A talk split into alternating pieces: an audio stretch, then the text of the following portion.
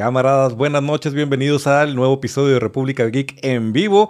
Estamos aquí para presenciar cómo se, cómo se incendia la Casa de las Ideas, güey. Ah, déjame bajo él.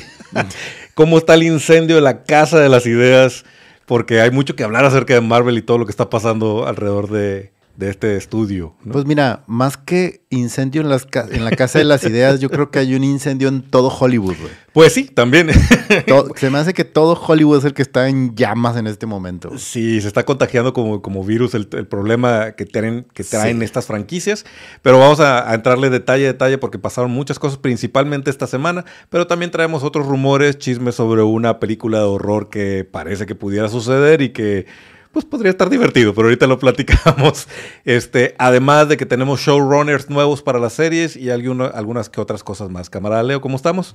Camarada Richo, bien, gracias. Este, sí, hoy vamos a hablar de, de, de, yo creo que de uno de los temas más curiosos es todo el problema que hay en Hollywood y de ciertas decisiones que se están tomando. Este, vamos a hablar de un par de trailers que salieron esta semana que se ven muy interesantes, que están más o menos asociados a la República, no tanto, pero sí hay una, una conexión ahí. Y como siempre les traemos una recomendación esta semana para que, para que la vean a ver qué les parece. Este, pero sí, camaradas. Jonathan Mayors, este Kevin Feige, un poco de, pues sí, prácticamente de todo Marvel y de eso estaremos hablando en esta, en esta sesión o en este episodio del día de hoy. Si me das oportunidad, voy a saludar a los camaradas que ya están conectados en línea. Les recordamos que nuestras redes sociales, TikTok, está Instagram, Facebook, YouTube, evidentemente, donde algunos de ustedes nos están viendo. Y ya saben que cuando estamos en vivo, si ustedes quieren ser parte de la conversación, solo tienen que poner su comentario ahí en el chat y nosotros ahí de poco a poco lo vamos a ir mencionando para que opinen, para que nos den ideas, para que aborden y, pongan temas sobre la mesa.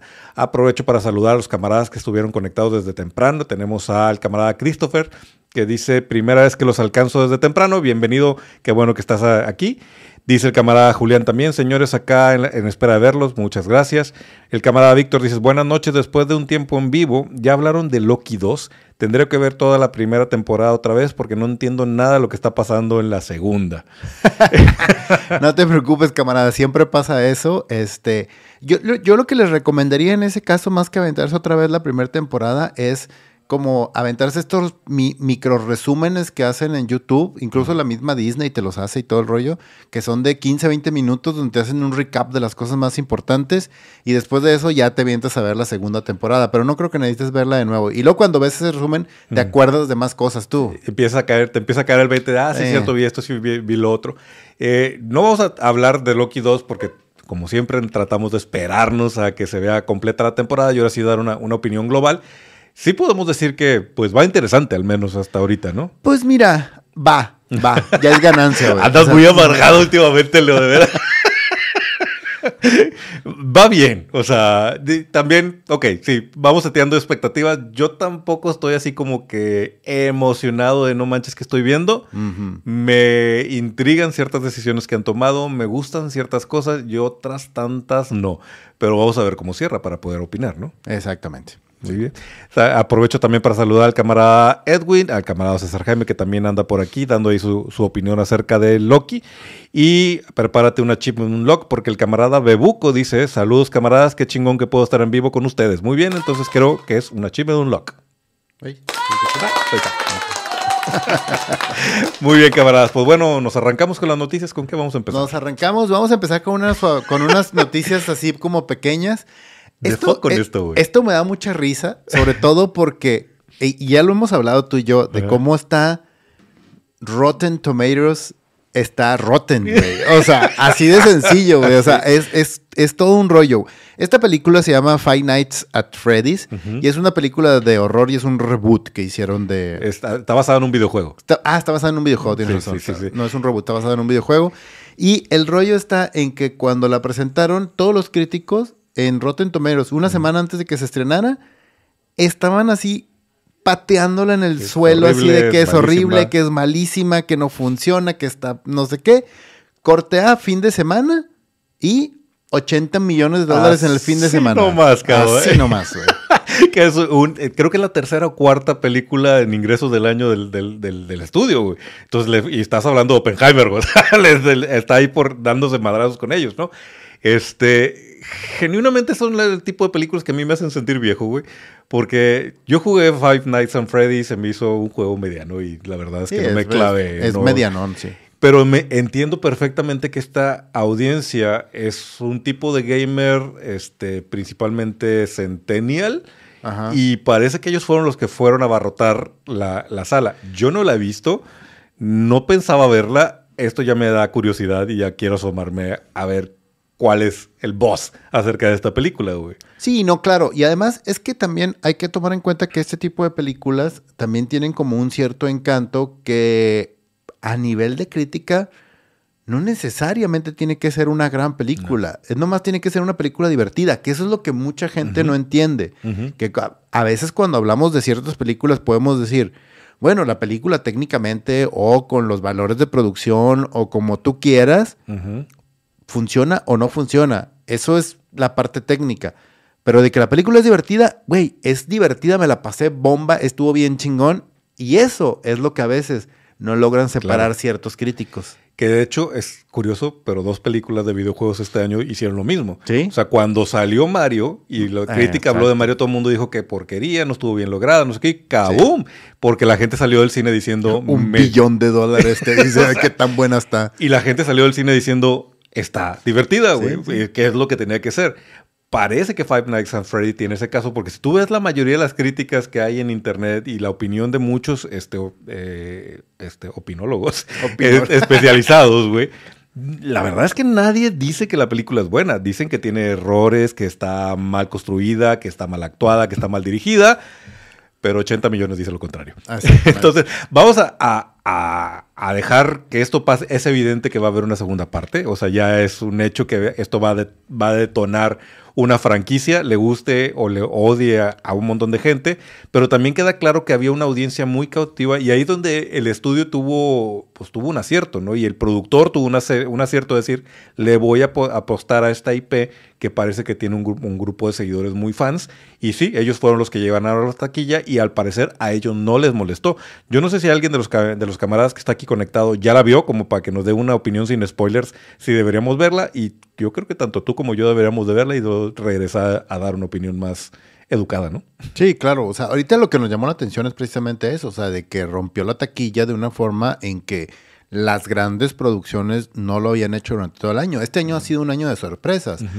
La gente no hablaba bien de Barbie, la gente no hablaba bien de Mario, este, de Mario eh, incluso ciertas eh, películas que llegaron a despegar eh, también sorprendieron mucho, como la de Talk to Me. O sea, todo el mundo decía, güey, ¿qué pedo? ¿De dónde salió esta película? Sí, fue un año típico en el cine. Esperen nuestro resumen de lo mejor del, 2023. Creo que va a ser un, resumen. El próximo mes, la primera. Por ahí por el de diciembre, espérenlo. Sí, creo que va a ser una lista muy atípica porque pasaron cosas muy extrañas. Y lo que esperábamos que funcionaba muy bien, no tanto. Y cosas de la nada terminaron siendo un éxito. Prepárate el achievement, un lock porque también tenemos al camarada Ricardo Cali. Dice, buenas noches señores, por fin los alcancé en vivo. Saludos desde la República de Mendoza, Argentina. Ah, saludos. Saludos, chabón, hasta allá, Argentina. Así es. Y pues si quieres pasamos a la siguiente nota, que esta también está interesante. No sé si recuerdas que dentro de los eh, proyectos para el DCU hay uno bien interesante que es el de, el de Lanterns. así es. De Lanterns. Este, pues esta semana anunciaron que el showrunner de Lanterns va a ser el mismo showrunner que trabajó con Netflix en Ozark. Es Chris Mondi, es el, será el showrunner de, de esta serie, que eso nos da toda una luz de hacia dónde piensan llevar esta propiedad. Sí. Insisto, yo sé que varios de los que están aquí conectados no creen en James Gunn. Yo sí soy believer y siento que James Gunn está intentando hacer, darle un sabor distinto al, DC, al DCU, no al DCEU, al DCU. Y esta puede ser una prueba porque pues esto nos dice como mucho más dark, una cosa más de investigación, más de construcción de personajes. No, sobre todo, fíjate que más que todo, y creo que ahí es donde está teniendo un acierto muy interesante James Gunn con las contrataciones que está haciendo es uno, el simple hecho de que tenga un showrunner ya es, ya es ganancia, porque significa que James Gunn está empezando a delegar y se está convirtiendo en lo que debe ser, que es la cabeza del estudio.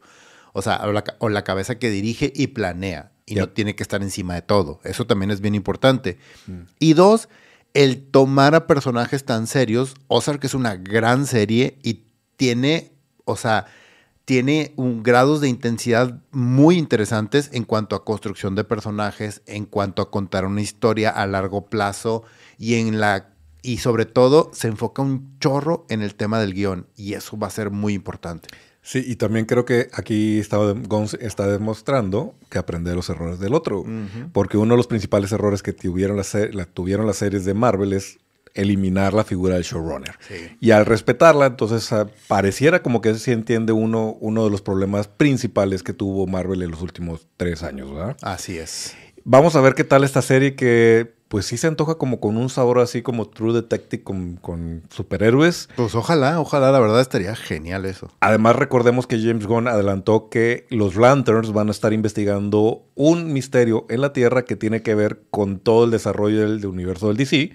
Entonces, y como es una cuestión cósmica metida en la Tierra, creo que ahí nos va a dar un tipo de narrativa que hasta ahorita no hemos visto, ¿no?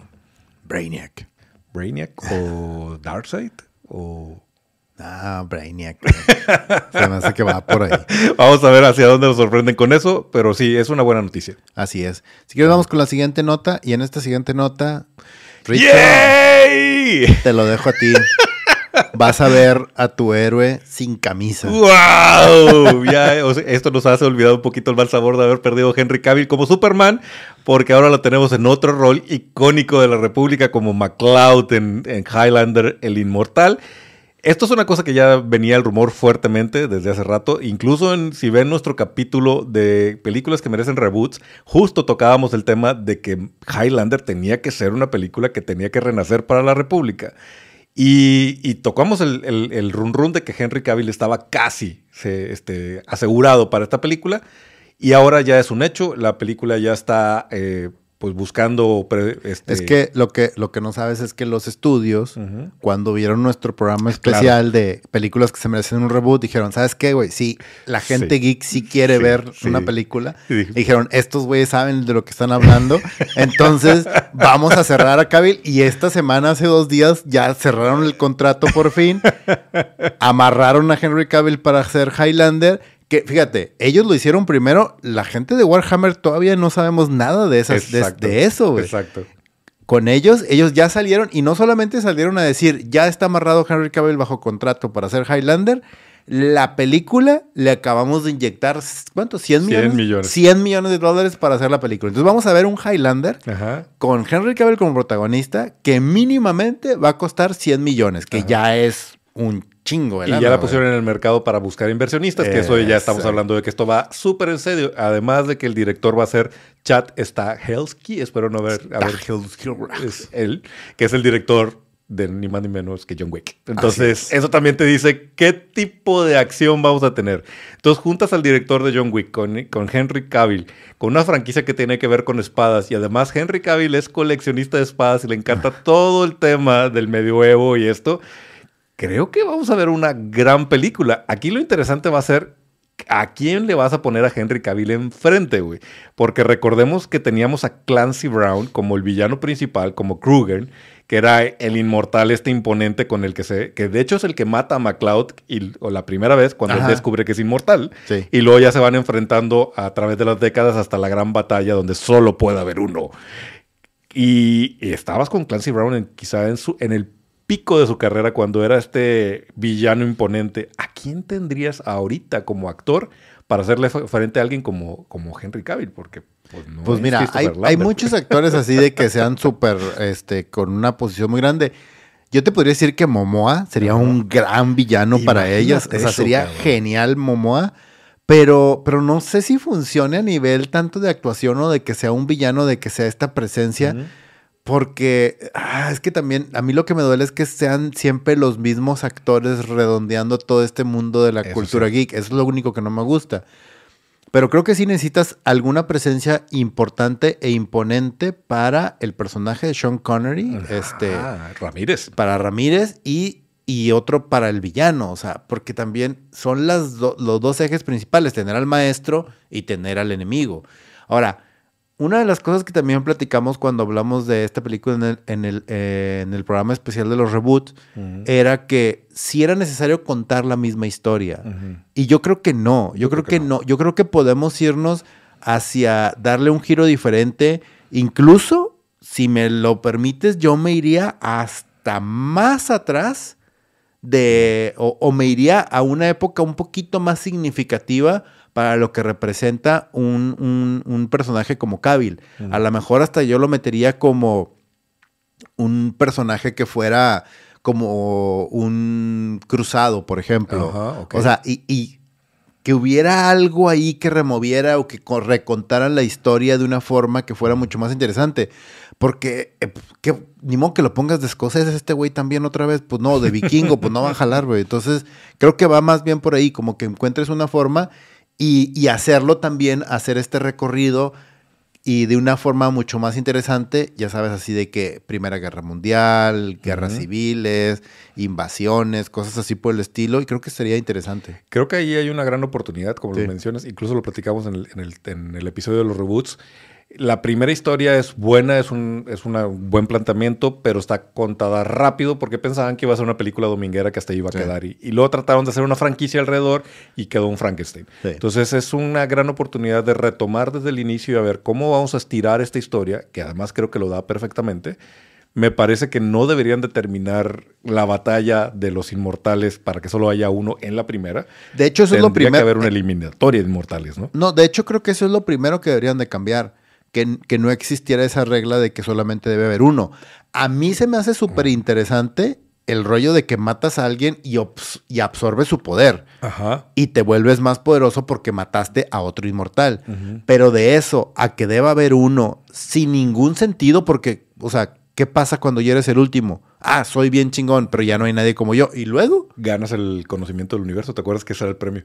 Que de hecho lo, echan a perder en la segunda, güey, porque pues, ahora el güey ganó el conocimiento del universo, supuestamente sabe todo, güey, y, pero luego llegan otros inmortales y supongo que se le olvidó el conocimiento del universo, güey. Ajá, o pues no tiene sentido. No hay mucho sentido, es un buen, es un buen momento para replantear las reglas de por qué solo puede haber uno. A lo mejor metes clanes y a lo mejor un grupo de inmortales dice solo puede haber uno y otro dice no, no deberíamos estar peleando hay algo ahí de profundidad que meter, porque también inclusive discutíamos esto. Si solo puede haber uno, pues entonces, ¿por qué le enseño a otro güey a pelear para que sea capaz de matarme, güey? O sea, ¿por qué me voy a hacer amigo de alguien a quien tengo que matar el día de mañana? Que también eso puede dar un tipo de drama, güey, que en, el tema de, de McLeod y Ramírez, pues se hacen amigos y, Ramírez enseña a McLeod a sobrevivir. mira, yo no sé, pero eso lo he visto en, en, una, en una serie peliculita y medio chafita de ciencia ficción que se llama Star Wars, donde los Sith hacen eso, güey. O sea, para poder subir como si tienes que matar a tu maestro. Entonces, eso está bien cruel, güey, no mames. Sí, digo, da muchas cosas. Ahora, hablando de Ramírez, que en ese, en la película original es un papelazo de Sean, Connery, que no tiene mucho sentido que sea un español, ¿verdad? Ochentas. Ok. Pero, digo, si teníamos en cortocircuito un americano haciendo un hindú, pues que no tengas a un español haciendo un, digo, un inglés haciendo español, ¿no? Pero aquí, aprovechando la explosión cultural que hemos tenido en las últimas décadas en Hollywood, pues tienes a dos grandes actores españoles que podrían darte un gran Ramírez, güey. Un Antonio Banderas o un Javier Bardem. ¿Qué opinas? ¿Dónde está el segundo, güey? ¿Dónde está el segundo gran actor? Son actores reconocidos y han hecho buenos papeles. No, por eso Preferiría a Javier Bardem, güey. Por eso dije, ¿dónde está el segundo actor? Porque un gran actor español es Javier Bardem, güey. Antonio Banderas, no mames. Es un actor reconocido. Y es diferente que sea un gran actor. lo que me retracto. que no es. No, sí, Javier Bardem es mil veces mejor que, que Antonio Banderas. Aún así, creo que Antonio Banderas podría darnos un Ramírez divertido. Está en la edad apropiada para ser Ramírez. Pero creo que Javier Bardem sería la mamada como Ramírez, güey. Eh, ¿Sabes quién estaría bien chido también para ese papel? Este Vinicio del Toro, güey. Ah, Vinicio del Toro, no lo había pensado. Y si él también podría ser un súper Ramírez, que Estaría bien chido. Y él sí te da este tema de seriedad, de medio, o sea, máster y que, o sea, sí, pues sí, creo que estaría padre. Y algo que estaría chido para la República, pero no creo que suceda, ¿qué tal La Roca como Kruger? Y por fin veríamos a Henry Cavill pelearse con la roca, güey. Pero no creo que suceda. Ok, bueno, ya se acabó y, luego, ya. y luego La Roca va a tratar de decir, no, no, vamos a hacer Kruger la película, güey. Ah. y, y en realidad es Ah, malo, pero no es tan malo, güey. Estábamos hablando bien, en serio, de estas cosas, de películas. ¿Sabes qué, güey? Ya vámonos a la siguiente. Ya, ya. Vamos a hablar de otra cosa. Vamos a hablar de un rumor ahorita. Sí, que, ¿ah? Déjame, porque hay algunos comentarios aquí Ah. pendientes y ahorita entramos con, lo- con los rumores. Dice el camarada Julián, dice, estoy de acuerdo con aquellas producciones de bajo presupuesto, pero con calidad e imaginación. Esa podría convertirse en la tendencia, películas de bajo presupuesto que facturen muchísimo. Pues ese es el sueño de Hollywood, que, que encontremos una película de bajo presupuesto que haga un trancazo de dinero. Pero típicamente cuando eso suceda, llega un productor que termina arruinándonos la fiesta porque dice, ah, ok, entonces ahora vamos a hacerla bien.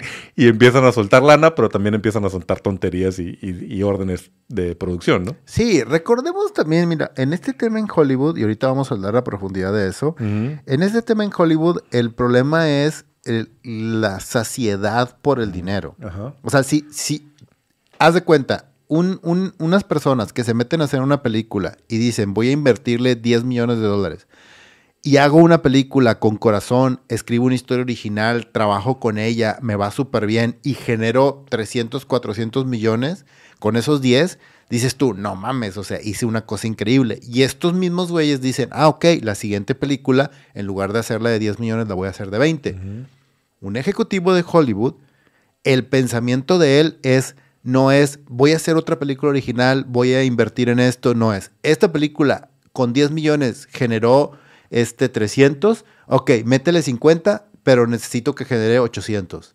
Y si le metes 100, necesito que genere un billón. Entonces, ese es el pensamiento. Ellos piensan en ese número matemático. Por eso terminan películas siendo un problema tan grande como lo fue Indiana Jones, en donde le es. metes 200 millones, 300 no millones de dólares a una sentido. película donde no tiene sentido porque creen que, ah, es que la gente va a venir a ver porque ya lo conocen, porque ya fue un éxito, porque este, le metemos un chingo de efectos. La gente no va a ver efectos especiales al cine, la gente va a divertirse, a entretenerse y a ver una buena historia. Eso es lo que vas. Exacto, sí, entonces es un juego peligroso el tema de tengo una película bajo presupuesto que genera dinero porque Sí. eso termina des- descarrilándose a futuro, pero es muy chido cuando logras ver que alguien hace una apuesta pequeña y termina siendo un super éxito. güey. Hay pocos ejemplos de eso que funcionan muy bien. Uno de ellos es Star Wars. De acuerdo, claramente. de acuerdo. Pero el, el ejemplo de eso. el ejemplo es Star Wars. La primera película costó 10 millones de dólares, güey.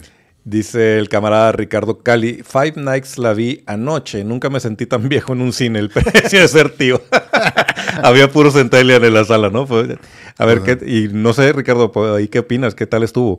Dice el camarada Bebuco, que Queen se rifó con la música de esa película. ¿Quién puede olvidar Who Wants to Live Forever en, Sí. en esa escena que rompe el alma?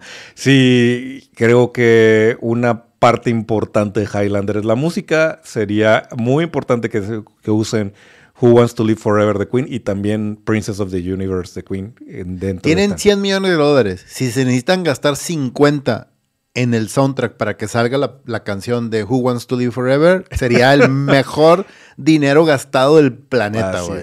Incluso me la voy a jugar. O sea, podrías. Who Wants to Live Forever sin la versión de Queen. Pero Princess of the Universe, a lo mejor estaría interesante una versión remasterizada con Muse. A lo mejor, güey. De Here we are, born to be kings. Pam, pam. Cantada por Muse. Eh, ¡Ah! ¡Qué amargado, güey! Yo, yo metiéndole corazón ya está cantando aquí, chingado. Sacando mi mejor Freddie Mercury, güey. Bueno, te voy a dar esta también para que te Uy. diviertas ahí con el tema de los, de los rumores. Julián, güey. Julián Mauricio dice que Ramírez sea interpretado por Dani Trejo, güey. ¿Qué pasó? Machete, güey, a huevo, güey. Dale, ahorita seguimos leyendo este, comentarios. Muy bien. Este. Hay. Hay un rumor ahí súper bizarro. Yo no entiendo por qué. Yo no entiendo qué es esto, pero bueno, dale, ahí está. Pues mira, resulta que estaba el creador de, de, de Chucky, este, ay, Don Mancini. Don Mancini estuvo en un evento y pues evidentemente la gente estaba preguntando por el éxito de la serie de Chucky, que pues sí nos pescó a todos en curva porque nadie esperaba que pudieras hacer algo con esa franquicia así, pero resulta que la serie de Chucky está bien, está divertida, sobre todo si te gusta el humor negro. Y entre las cosas, pues salió el tema de qué tan cerca está Megan de Chucky, ¿no? El Megan, como, como, saben varios de ustedes, también fue un buen éxito de taquilla. Y de hecho es, una película decente, ¿eh? No sé si la, tu opinión, creo que nunca platicamos de tu opinión de, de Megan. A mí me pareció una película palomera entretenida para lo que es y sí se puede convertir en un referente de cine de horror a futuro. Quizá los que están descubriendo Megan ahorita a sus 18 dentro de 10, 15 años sí sea una película como para nosotros fue el, eh, el Pesadilla la que el infierno, por decir una cosa, ¿no? El caso es que alguien le preguntó a Don Mancini si existía la posibilidad que un día de estos Chucky se enfrentara a Megan. Y pues obviamente el, escenario, o sea, la audiencia explotó y él lo único que dijo, estén pendientes. Entonces no sabemos si jugó con, la situación o si realmente nos está aventando un teaser de que por ahí existiera una negociación para juntar a Megan y a Chucky. Y no está tan descabellado, güey. esas declaraciones de la gente en medio de una plática donde dice, estaría bien chido que pasara esto, güey. Hijo, no, no, no, no, no, no. Pero no te gustaría, o sea, ¿no ves a Chucky enfrentándose a Megan? No, me cagan esos crossovers, güey. Güey, yo siento que el de, el de Jason contra Freddy Krueger estuvo desaprovechado. Pues, Por eso una cosa muy divertida, güey. Y terminó demasiado vacía. Pero es que insisto que la clave en este tipo de películas es el humor negro, güey. Cuando no te tomas a, eh, en serio lo que está pasando, que trataron de hacerlo, güey. Cuando no te tomas en serio lo que está pasando, porque la, la idea es demasiado ridícula, es demasiado over top puedes crear algo icónico, güey. Creo que en el caso de Freddy contra Jason, exageraron en, la parte cómica y perdieron mucho del horror.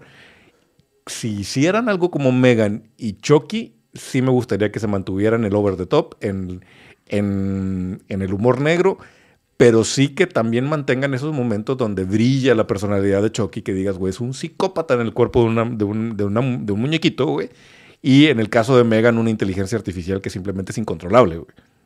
Pues, o sea. Eh. ¿No?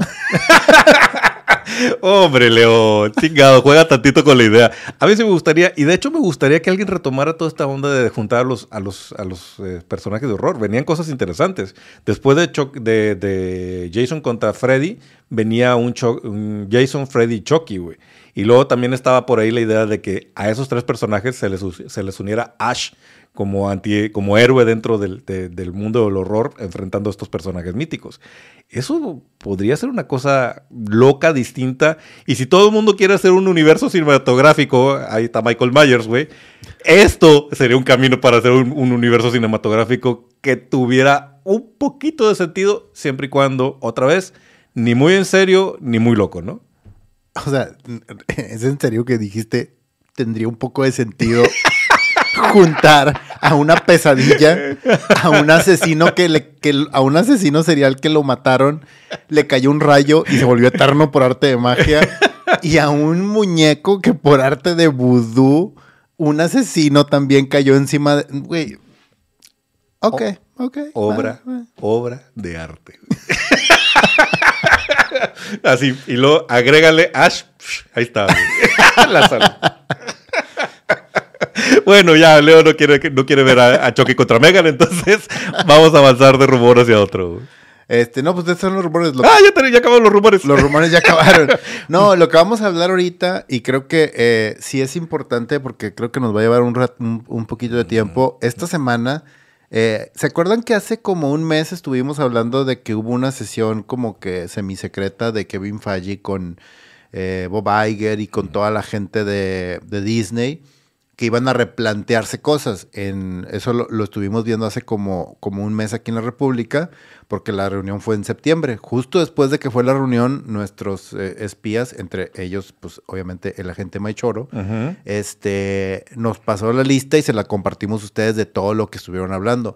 Todo esto viene a colación porque el día de hoy se soltó un, un, un artículo. Un artículo dentro de Variety donde también hablan de, especulan de muchas cosas y te ponen sobre la mesa ciertas decisiones y ciertas cosas que se tomaron.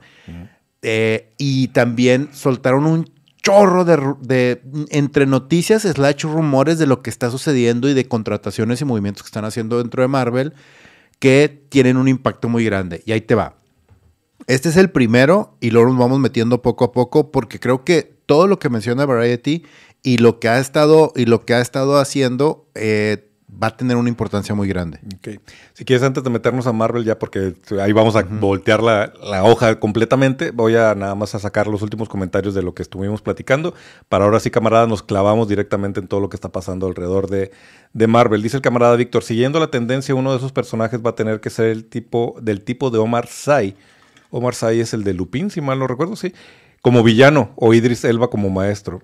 Mm, bueno, puede ser, puede ser. O sea, dentro de Highlander que, que vayamos hacia un, en un Ramírez que pudiera ser un Idris Elba.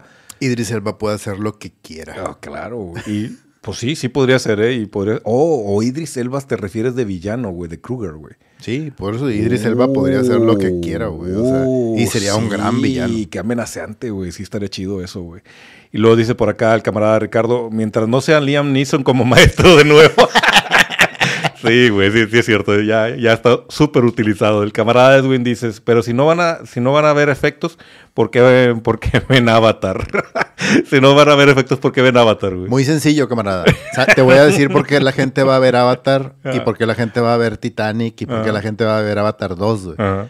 Porque van a ver algo conocido. Pues sí. Algo que les da una satisfacción sencilla, clara, directa, de diversión, con un final feliz, con una historia que muy en el fondo ya han vuelto a ver y se sienten a gusto volviéndola a ver. Por eso van a ver Avatar. Sí, sí, sí. Y también creo que Avatar es esa confirmación de, wow, los efectos de hoy en día están increíbles. Sí, güey, pero le falta historia, güey. Comentario de tío. Exacto. Muy bien. Le dice el camarada Víctor, en Perú, que es un pobre país de taquilla, hay una campaña de marketing bastante grande para la de Freddy, con activaciones de tipo Marvel, así que tan barata no es. Pues sí, o sea, creo que sí tuvo una campaña de marketing muy bien segmentada. O sea, supieron hacia dónde tenían que aventar la publicidad. De hecho, TikTok estaba bombardeado de cosas de, Freddy, de, Five Nights at Freddy. Entonces, eso también te indica quién tenía que ir a ver la película. Y en ese sentido, aplauso para el director de marketing. sí, exactamente.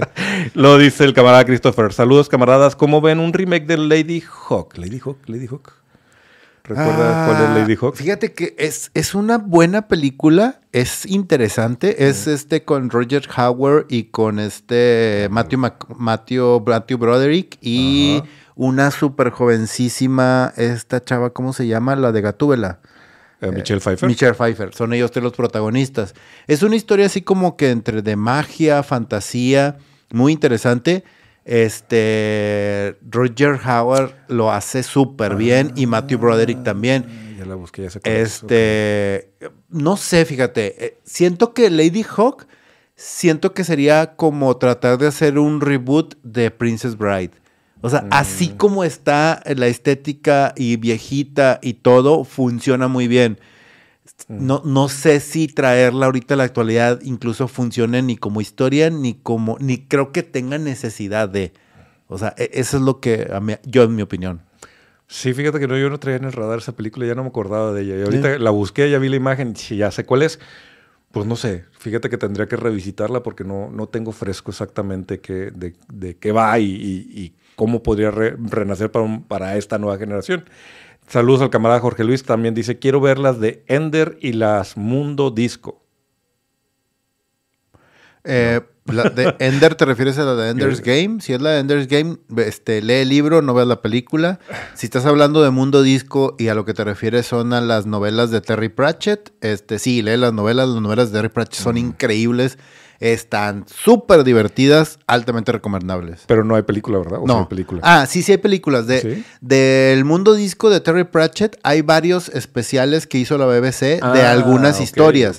Este, creo que eh, Postal Postal tiene una, una, miniserie, o sea, tiene una peliculita como de tres episodios de la BBC y hay como tres o cuatro, hay como tres o cuatro especiales que son los libros de Terry Pratchett llevados este, por la BBC. Sí, sí, son libros, aquí no está aclarando. Ok, muy bien. Sí, son libros. Perfecto. Esos dos sí. Que, el camarada Jorge Luis lo que está diciendo es que quiere ver adaptados esto del, Ender y Mundo Disco. Sí, tristemente la de Ender's Game ya la adaptaron y, está, este, muy y está muy mala la película. Tenían un buen casting, pero este, está muy mala. Ender's Game es una gran novela. Lo está leyendo. Curiosamente, la segunda, la de La voz de los muertos, es todavía mejor y es una gran, gran novela.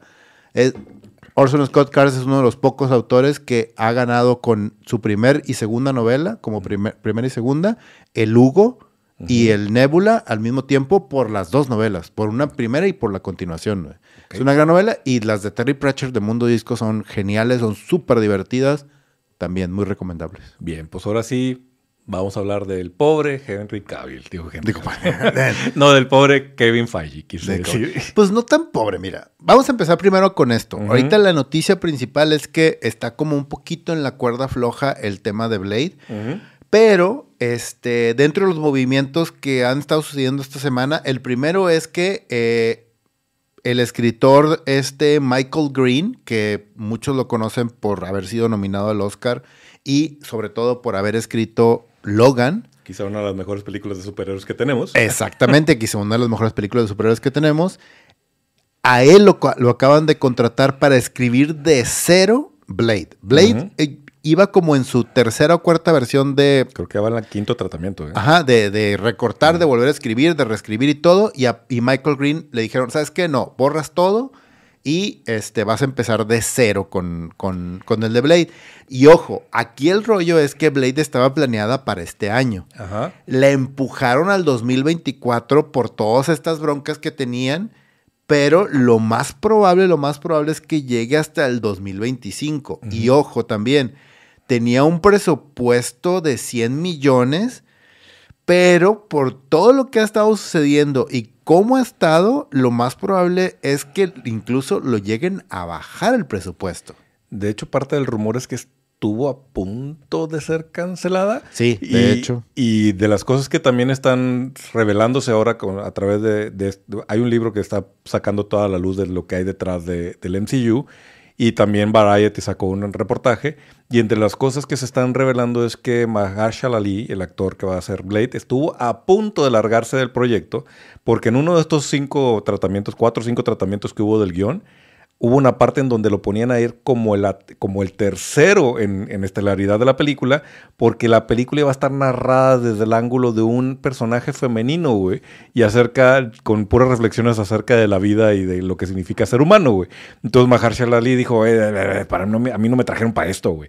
Y este no es el personaje de Blade y yo soy el estelar si es que voy a hacer esta película, güey. Entonces a punto, a punto de perder un gran actor que es, además es un gran casting y que es un ganador del Oscar por todo por no entender bien qué diablos estás haciendo con esta película, güey. No, ya sé, güey. O sea, hasta parece que Kathleen Kennedy está metiendo mano en, en, Marvel aquí con eso, güey. Por cierto, este, camaradas, esta semana salió el especial de South Park de Welcome to the Panderverse. Ajá. Este, güey, tienen que verlo. No lo he visto aún. Tienen que verlo. Es increíble, increíble. Pero bueno, este, sí, aquí el tema y, es el tratamiento porque creo que han escrito como tres veces de cero la historia de, Blade y hasta ahorita se lo acaban de dar a, Michael Green. Vamos a ver qué hace él con esa historia. Ahorita esa es la noticia con ellos. La segunda y la otra noticia que también está muy interesante y aquí otra vez es... Ay, güey. Ay, güey. Aquí también está bien cabrón porque recordemos que después de haber grabado 18 episodios, güey. O sea, 18 episodios grabados. Kevin Feige ve Daredevil Born Again y dice, no mames, esto no jala, güey. O sea, esto no está funcionando. Vamos a volver a, a, regrabar, a replantear y todo esto que está grabado ya, estos 18 episodios, se enlatan y se guardan y nadie los puede ver. Y para hacer esto, este güey lo que hizo fue traerse al showrunner de Punisher en Netflix. Darío Scardapane. Exactamente.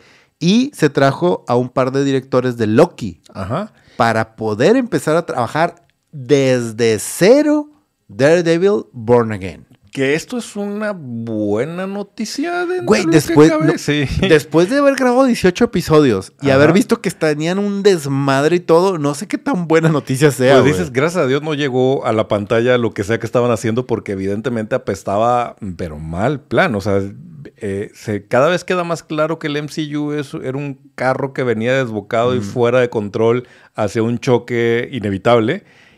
Parece que lo que Kevin Feige está haciendo ahorita es tratar de meter freno.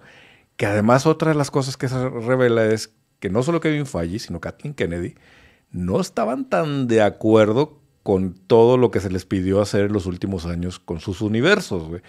Y eso también pues te pone en una, una situación donde dices, pareciera que tuviera sentido que alguien como Kevin Feige, que tenía 10 años tomando buenas decisiones, de repente empezó a tomar pésimas decisiones y es porque le aventaron demasiadas pelotas para malabarear.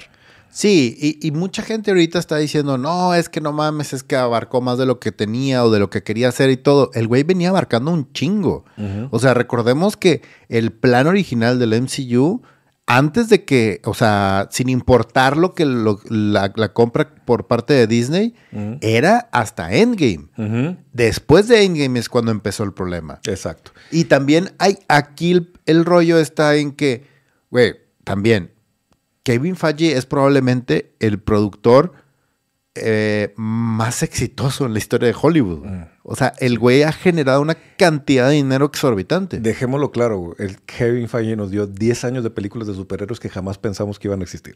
Sí. O sea, tiene el permiso de equivocarse de aquí el resto de su, de su, de su vida, güey. Y aún así ya hizo historia y ya marcó todos para la República y nos hizo el gran favor de tener Infinity, Infinity War y Endgame. Al Gracias. Fi al, final del, al final del día, él hizo algo que nadie había logrado que es crear un universo cinematográfico. Claro. O sea, el concepto de universo cinematográfico lo creó Marvel, güey. Y exacto, y además no solo trajo ese concepto, sino que hizo justicia en una adaptación de un universo tan complejo como Marvel, güey. Sí. Que era algo que nadie había intentado y es más, a nadie se le ha ocurrido. Era un sueño de él como geek, como uno uh -huh. de nosotros, que dijo, lo que leo o lo que leía cuando era adolescente en esos cómics, lo quiero ver en pantalla. Y eso lo logró, güey. Sí. Eso, y eso no se lo puedes quitar independientemente de lo que pase de aquí en adelante, ¿no? Exactamente. Y eso es la parte más interesante con respecto a todo lo que está sucediendo ahorita. Y antes de entrar, quiero hacer como un pequeño paréntesis, antes de entrar al, al artículo de Variety y ver mm. todos los puntos y lo que mencionaron en él. Y creo que se me parece súper interesante esto. Hoy estrenaron también, eh, hoy o ayer, estrenaron el último, porque en una semana se estrena de Marvel ya, mm. el último spot de televisión para invitar a ver la película. Uh -huh. Y chécate esto, o sea, este es el spot que salió y en el comercial final de The Marvels aparece Thanos, güey, uh -huh. en una escena que no habíamos visto de Endgame. Y en esa escena habla de esta frase famosa que todos reconocemos que es soy inevitable. Pero él mismo menciona, dice, pero siempre habrá alguien que termine mi trabajo. O sea, esté o no esté yo, siempre se van a encontrar con alguien. Y esa parte a mí se me hace súper interesante porque te habla de, ok, ¿qué está sucediendo? Uh -huh. Y dentro del comercial eh, tocan temas bien curiosos porque te dan como que un guiño de quién va a ser el siguiente Thanos. Uh -huh. Y te dan un guiño como que pudiera ser o Galactus o Doom por cómo están planteando toda la situación alrededor de eso. Uh -huh. Y luego, dentro de las partes que, de que están mencionando, cuando empiezan los títulos, dice What's Next. Uh -huh. Y como cosa, no sé si estoy, también estoy sobreanalizando esa parte, pero cuando dice What's Next y se van a, a, y se difuminan los textos, se queda prendida nomás la X, güey.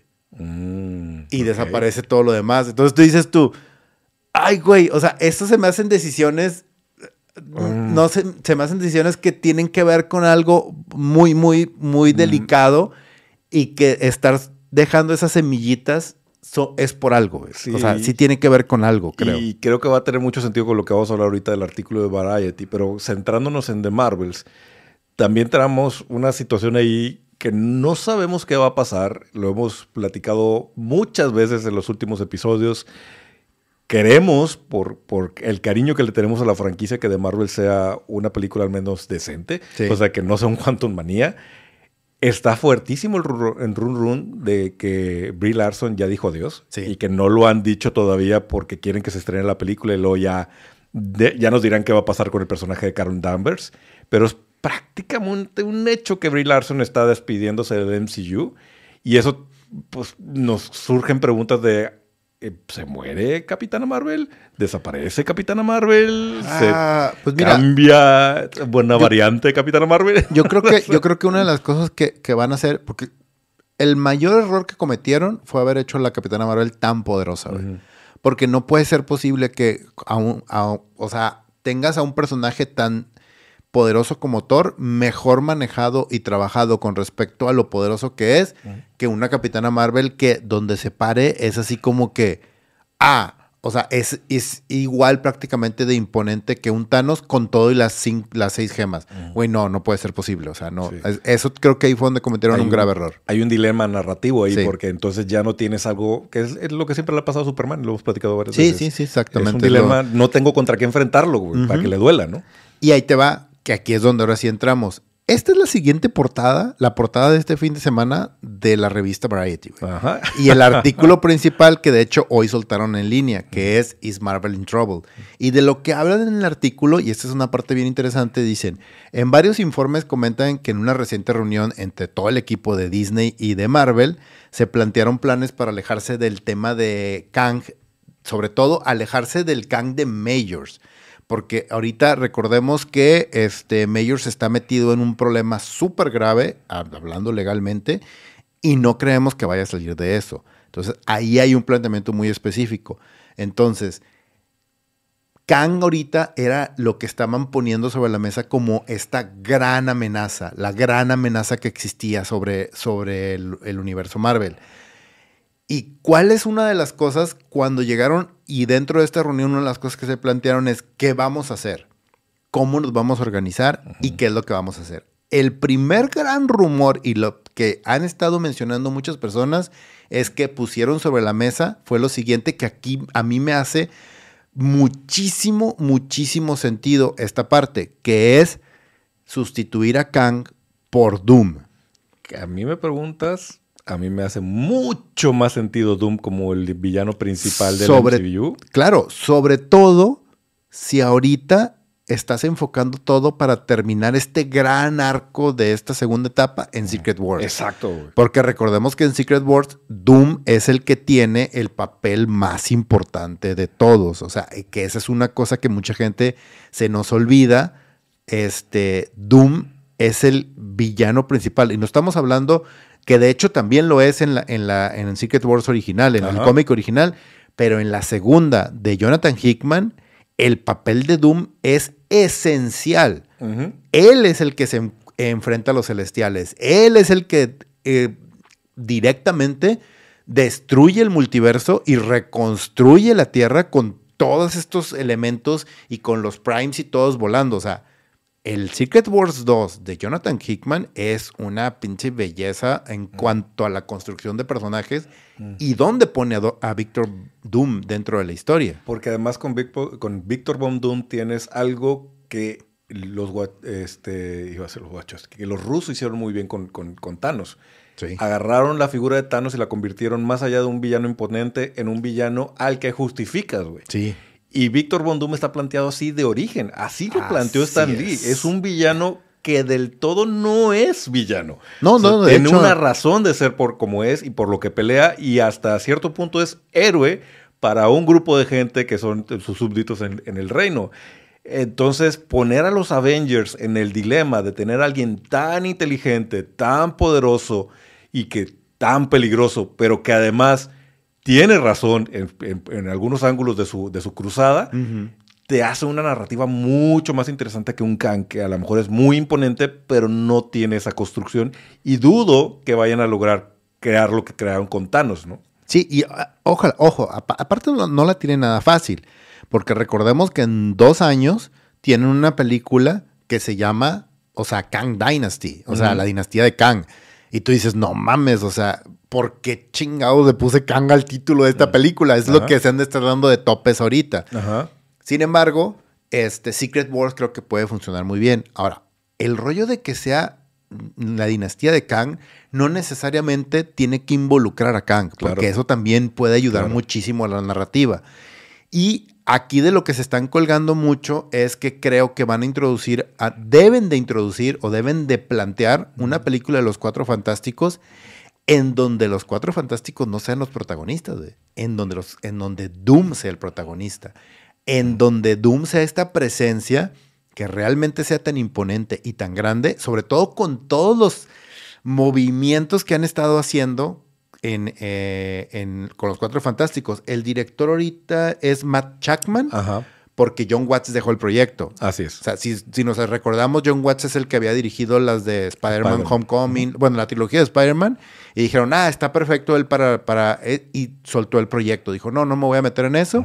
Y ahorita el director es Chuckman, que no la tiene nada fácil. No, nada sencilla. Sin embargo, creo que Los Cuatro Fantásticos puede ser este pivote, o sea, esta marca que le puede dar una vida completamente nueva al universo de Marvel y sobre todo si introduces a un personaje tan importante y que lo introduzcas de esta manera como esta amenaza latente o como esta amenaza, como dices tú, que ni siquiera se ve como una amenaza, que Doom dentro de la historia sea un amigo de los Cuatro Fantásticos, sea este aliado y que al final de la historia veas esta vuelta de tuerca, o sea, que veas este giro en donde digas, madres, este güey los estuvo manipulando todo el tiempo y terminó más poderoso que como empezó, que recordemos que ese es siempre el tema de Doom, de a cómo, cómo consigo más poder, cómo consigo más, cómo este simple humano que es mega inteligente le hace para conseguir más poder.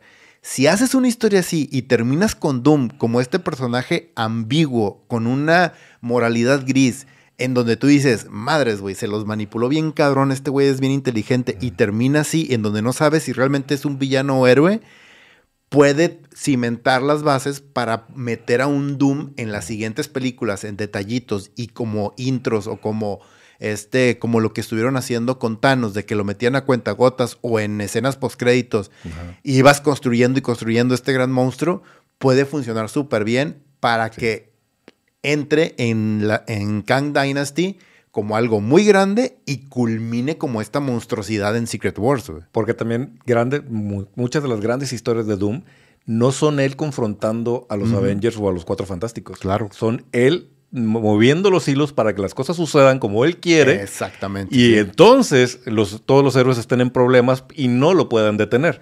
Porque siempre termina poniendo a todos en encrucijada. Ese es el Doom que funciona. Y es el Doom que no hemos visto hasta ahorita en ninguna de las iteraciones live action que tenemos del personaje. Exacto. Y lo que nos lleva también a la segunda parte de lo que genera la luz en el camino. Ahorita son los cuatro fantásticos y la otra parte es los X-Men. Ajá.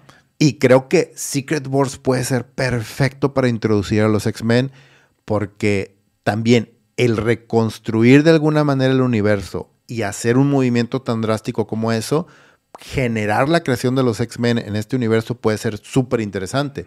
Ahora, dicho esto, nos podemos ir a un siguiente rumor que es el que se ha estado moviendo ahorita, que ha sido muy grande, que es el de Deadpool 3. Y en Deadpool 3, aquí el, rumor que soltaron y que menciona Variety también, de hecho, es que Deadpool 3 se va a tratar de la TVA. Ajá. Y que se va a tratar de todo este desmadre entre las líneas temporales y la misión de Deadpool 3 va a ser ir a, a, reclutar. A reclutar, exacto, iba a decir recopilar. a reclutar precisamente a todos los personajes Prime de todos los universos. O sea, se va a traer al, al Wolverine más Wolverine. Se va a traer al, este, al Profesor Xavier más Profesor Xavier. Se va a traer al Capitán América más Capitán América, etc. Y va a ser todo este equipo precisamente contemplando esa culminación en Secret Wars. Entonces, híjole, y, el rollo es que la idea es que sea canon Hugh Jackman como Wolverine dentro del MCU, Deadpool como este, ¿cómo se llama? Como, como el Deadpool original dentro del MCU. Ajá. Y que el Spider-Man Prime supuestamente va a ser Tom Holland. Claro. Y bueno, de entrada esto pues pinta para un guion divertidísimo. Cada vez que suenan detallitos de lo que parece que vamos a ver en Deadpool 3, todo suena maravilloso, ¿no? Sí. Pero también ahí me llama mucho la atención la incursión de la TVA, porque es una muy buena manera de aventar a Deadpool adentro del MCU y, de, la continuidad este, original, ¿no? Del MCU. Pero también ahí me brinca un detalle. Por ahí andan los rumores y la gente medio opinando de que no, no, lo que pasa es que ya cambiaron el destino de Kang en Loki y estamos a punto de ver cómo van a girar la tuerca para, para atender el problema de Mayors.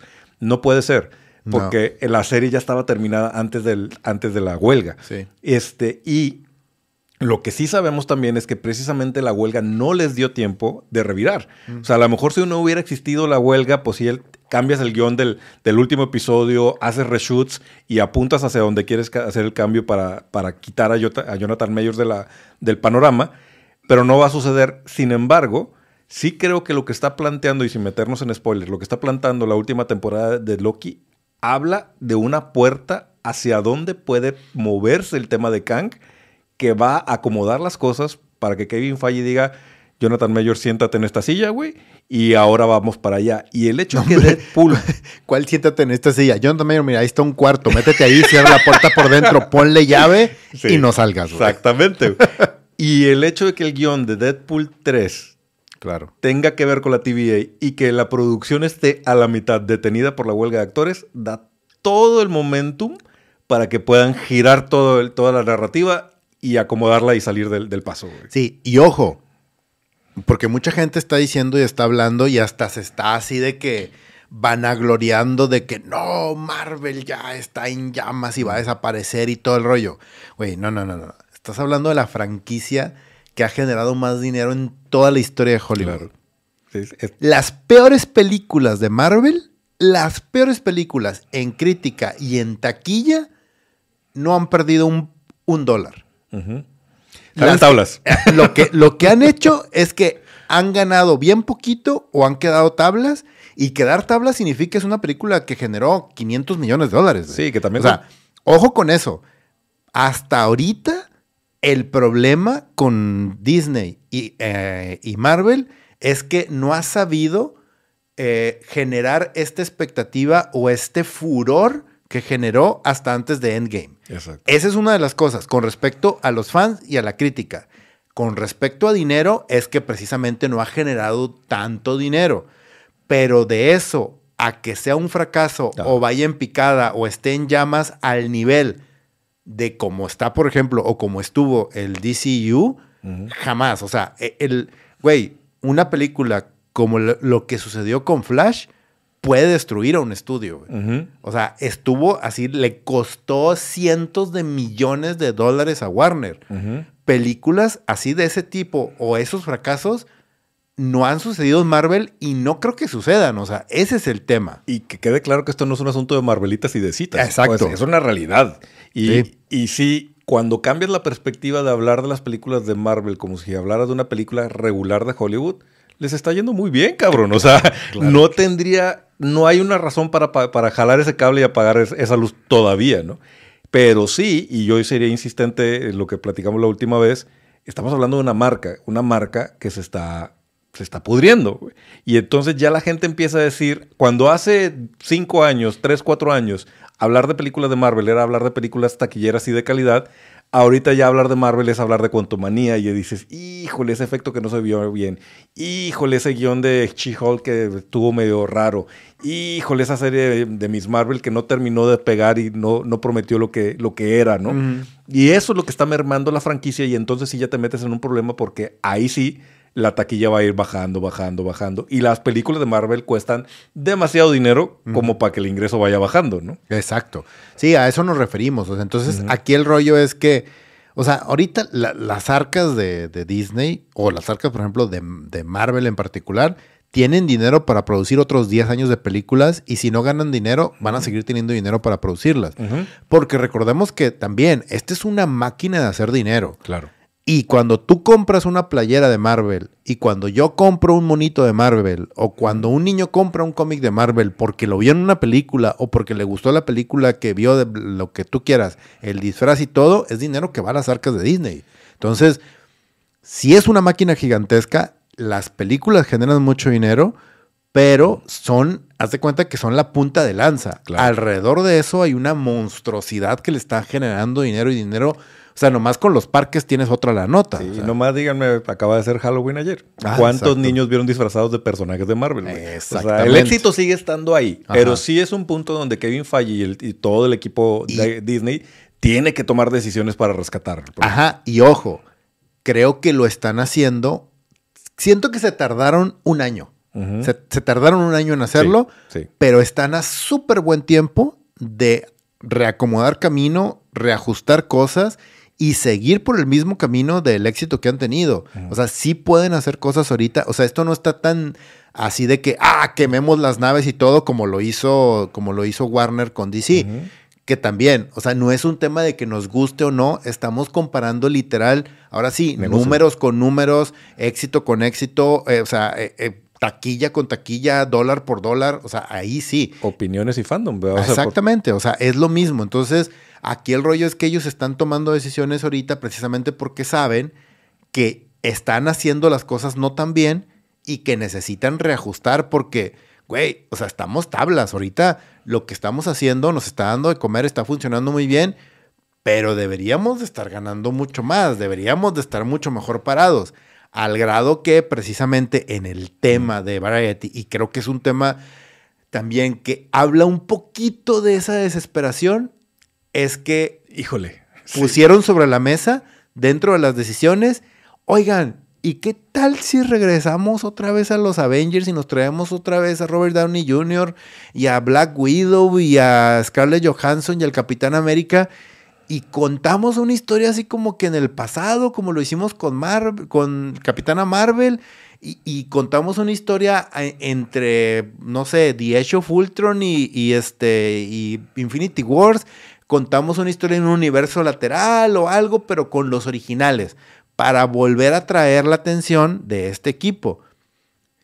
Y ahí te va mi opinión. Uno, no creo que funcione. Mm. Sobre todo porque, güey, les va a costar una pinche la nota traerse a Robert Downey Jr. Y Robert Downey Jr. no va, no va a acceder. Casi, casi te lo puedo firmar. El güey va a decir, no, güey, qué hueva. Porque, Uno, porque ya estoy bien grande. Y dos, porque ya pasé por ese pedo de estar 11, 12 años metidos con ustedes haciendo el mismo papel. No, gracias. Si quieren un cameo, un detallito, algo como para salir en Secret Wars, va. Pero regresar a una película de Avengers otra vez como protagonista, yo todo el tiempo, no. Tal vez, tal vez Chris Evans quiera regresar. Scarlett Johansson también. No creo que haya bronca con ella. Pero creo que no sería una tan buena decisión, sobre todo porque creo que. Y mira que siento yo que mm, los Vengadores es un gran equipo y que no debieron de haber cortado tan rápido las ataduras, no debieron de haberse deshecho tan rápido el Capitán América ni de Iron Man, pero lo entiendo por los parte de los actores. Claro. Entonces siento que ahorita están en una posición prácticamente privilegiada para que después de Secret Wars hagamos un restart de todo, te traigas actores nuevos, recastees cosas y tengas a un Capitán América mucho más joven, un Capitán América en sus 30, un, un Iron Man también en sus 30 y, y, juegues con, con nueva sangre y que le extiendas esa vida de Avengers, de Avengers como tal, y cuentes más historias. Güey, tenemos 75 años de historias en cómics, de grandes historias, 80, grandes historias de Avengers, grandes historias del Capitán América, grandes historias de Iron Man por su lado, de todos, que pueden funcionar muy bien para este reboot. Fíjate que ahorita algunos podrían pensar que estamos así como siendo medio fans de Marvel y decir, no, sí lo van a lograr. No, no, o sea, realmente creo que tienen el potencial de meter freno y cambiar la historia pero también están en, sobre el filo de la navaja. claro, no tienen nada fácil que falle sacar adelante esto. Y justo este tema de regresar a Robert Downey Jr. y a Scarlett Johansson a ser los titulares para una película de Avengers se me hace un juego peligrosísimo. Porque vas a caminar sobre el éxito de la, de la primera fase. Exacto. Y creo que podrías arruinarlo todo por una decisión de decir, ah, no, sabes qué, esta es una variante de Tony Stark, o no, sabes qué, revivió porque no sé qué, ¿no? Kang lo sacó del tiempo, o esto es una película entre Ultron, y no va a tener mucho sentido, vas a echar a perder un poco lo que ya habías construido, va a oler mal, y creo que le quitas todo el favor y el potencial de llegar hasta Secret Wars y decir, ahí está, Robert Downey Jr. apareció como Iron Man en los últimos minutos de la película, peleó, dijo una frase interesante y se acabó. Creo que ese es el regreso que merecen tanto Chris Evans como Robert Downey Jr. como Scarlett Johansson. Sí, como todos, porque precisamente es eso, o sea, y eso es un... Ese es lo que necesitamos para darle este reboot, para ahora sí hacer este soft reboot y quedarte con actores jóvenes que quieren quedarse, traer actores nuevos, revitalizar y hacer un poco un Ultimate Universe. Haz de cuenta, ahí sí brincar a eso y dejas intacta esta historia, porque luego sucede lo mismo que sucedió con The Mandalorian, cuando se termina la segunda temporada y dices todas las decisiones que tomaron, este güey se quita el casco, llora enfrente de Grogu, pasa todo lo que tiene que pasar y de golpe porrazo empieza la, la tercera temporada y, ah, la madre, ¿y luego qué pasó? Entonces le restas importancia, valor a todo lo que hicieron los personajes, del sacrificio que hicieron en la temporada anterior. Y aquí sucede lo mismo. Si traes otra vez a Robert Downey Jr., a Chris Evans, rompes todo eso. O sea, dices tú, no mames, entonces el Capitán América ya no vivió feliz para siempre. Ah, entonces la muerte de, de Tony Stark vale gorro, vale porque, gorro porque ya no pasó nada. Eso, y creo que tocar eso y mancillarlo un poquito por darle una palabra así muy, muy mamona, este, no estaría tan chido, la verdad. Y se siente desesperación. O sea, creo que el, core de todo esto suena a desesperación. Y creo que es lo que no deben de hacer. Exactamente. O sea, si están ahorita en posición de poder hacer algo interesante con Fantastic Four, con estas introducciones, con meter estos personajes, porque tienen un chingo de personajes interesantes para hacerlo. O sea, la verdad es que sí lo pueden lograr. Que también aprendizaje para el Kevin Falle del futuro, güey, cuando quieras volver a plantear un universo de cómics, no funciona igual. Porque los cómics, los personajes no se hacen viejos, los sigues dibujando de 30 a 40 años, los actores sí. Y entonces no puedes aventarte 20, 30 años sostenidos sobre los hombros de Robert Downey Jr. Mm. ¿Cómo vas a, a evolucionar esa historia de manera que no sea el pivote que une a todo el universo cinematográfico? Ahí hay un gran reto interesante que lo pudiera encontrar cómo vencerlo Kevin Feige para los siguientes 10 años. ¿Quién sabe? Ojalá que sí, porque adoramos estos personajes, porque queremos ver una representación correcta de los Cuatro Fantásticos, porque nos encantaría volver a ver otro roster de los X-Men y más, más aún nos encantaría ver a los Cuatro Fantásticos, a los X-Men y a los Avengers juntos en una película que es algo que no hemos visto. Exactamente, sí, creo que esa es la parte más importante y creo que con esto cerramos un poquito el tema y abrimos comentarios para entrar ya a la parte final del programa. Sí, tenemos aquí un par de comentarios al respecto de lo de Marvel. Tengo aquí a Jorge Luis que dice, mira, Marvel va en picada. Esperemos por directivos y muy malas... Eh, por directivos y muy malas decisiones de historias, actores y tomar nombres para ponerlos en proyectos basura. Creo que ese es uno de los temas que tiene que rectificar este Kevin Feige. Llegó un momento en donde nos querían vender cosas por el actor o por la presencia de X personaje y entonces empiezas a forzar las narrativas y ya no, ya no son lo que eran. De hecho, creo que eso es lo que estaba a punto de pasar con Daredevil. Nos estaban poniendo a Matthew, a Matthew Cox como, mira, aquí viene, aquí viene, y Vincent Donofrio va a ser Kingpin. Pero me estabas planteando una cosa totalmente diferente a la razón por la que yo quería que ese actor fuera o regresara como Daredevil. No, y la razón por la que nos enamoramos de Cox como Daredevil y de la esencia del personaje. Entonces, sí, y de hecho siento que sí mancilló y dañó un poquito lo que sucedió dentro de She-Hulk. Exactamente. Y luego dice por acá el camarada César Jaime, ¿será que el episodio de mañana de Loki veremos si realmente habrá un cambio de Kang en su actor? No creo. Yo tampoco creo. No creo, pero sí creo que va a haber un, una, algo de historia por lo que estamos viendo de cómo están perfilando el guion de Loki de la temporada sí creo que van a jugar, nos van a jugar el dedo la boca narrativamente y vamos a ver algo inesperado. Sí, de hecho uno de los rumores también más grandes que hay ahorita circulando es que eh, Loki, el Loki de TVA que estamos, de la TVA que estamos viendo ahorita en la serie, ah. va a tener un papel relevante dentro de Secret World. O sea que sí va a entrar a, a la pelea dentro de Secret World y que va a haber un momento súper emotivo de reencuentro entre Thor y Loki. Y creo que puede ser súper legendario y memorable, güey. Bien cabrón. Tom Hiddleston tiene que estar en Secret Wars. O sea, es un. Güey, ah, mira, así de sencillo, güey. Y, mucha gente yo creo que me va a odiar por esto, pero creo, sinceramente, que el mejor actor en todo el MCU es Tom Hiddleston. Mm, ok, no eh, sé. desde, desde Avengers, güey. Desde la de Thor. O sea, desde Thor 1 que apareció este cabrón, sí, sí, pasando por él y llegando a que lo pusieran como el villano dentro de la primera de Avengers. Güey, no, si te digo. Estoy eh, entre él y Elizabeth Olsen.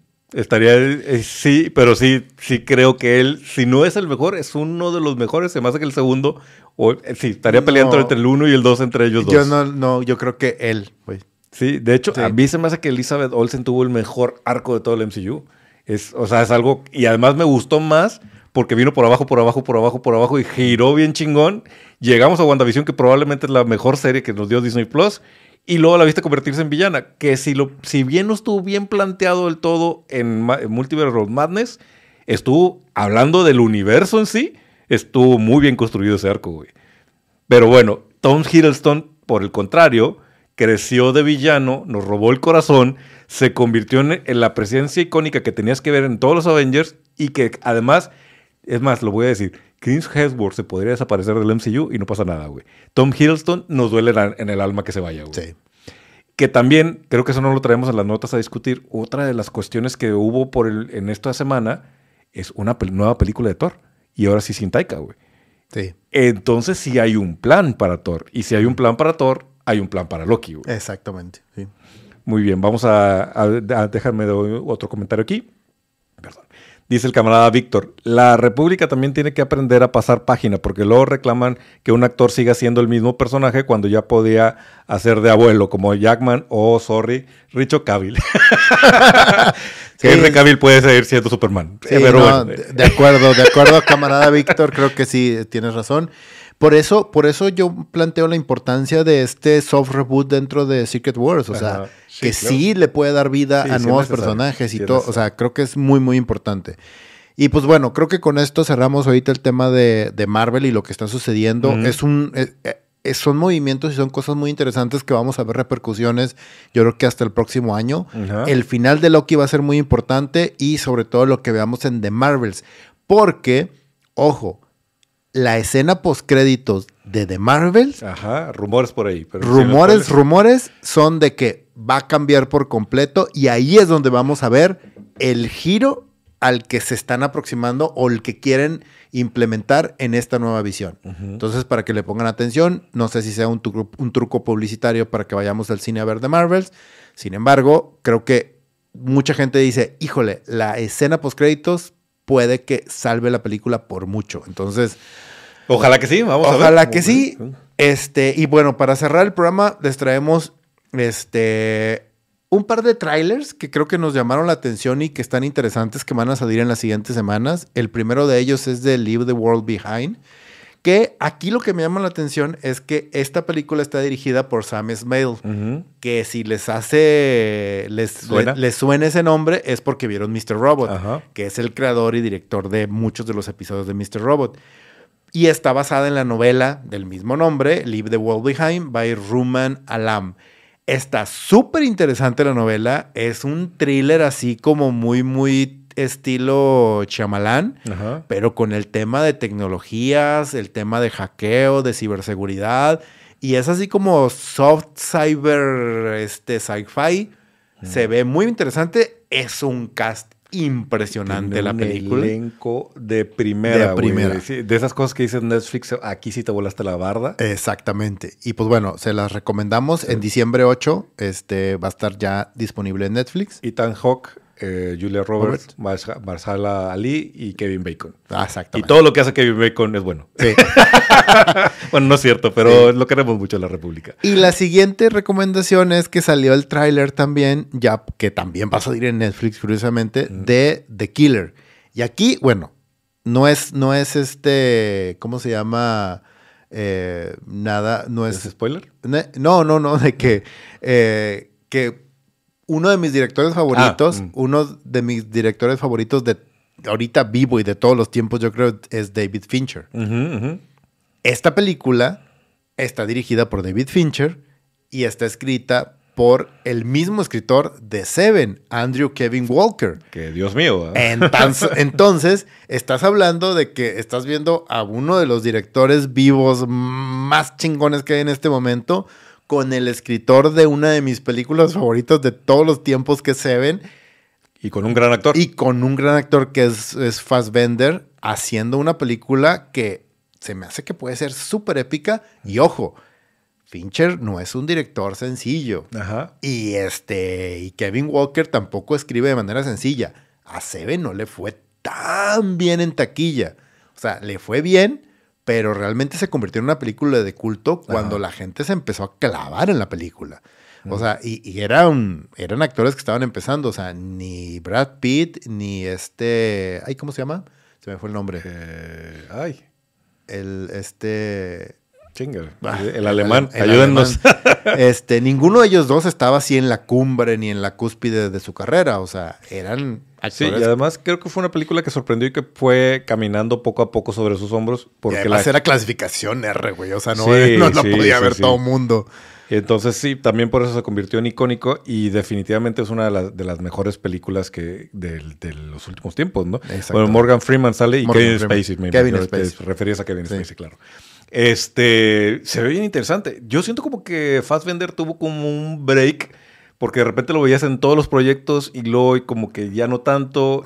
Y espero mucho de este regreso porque me encanta como actor. Y me encantaría volverlo a ver en el pico de su carrera en algo súper fuerte. Sí, y creo que tristemente le, afectó a las últimas de X-Men, sobre todo en Apocalipsis. sí.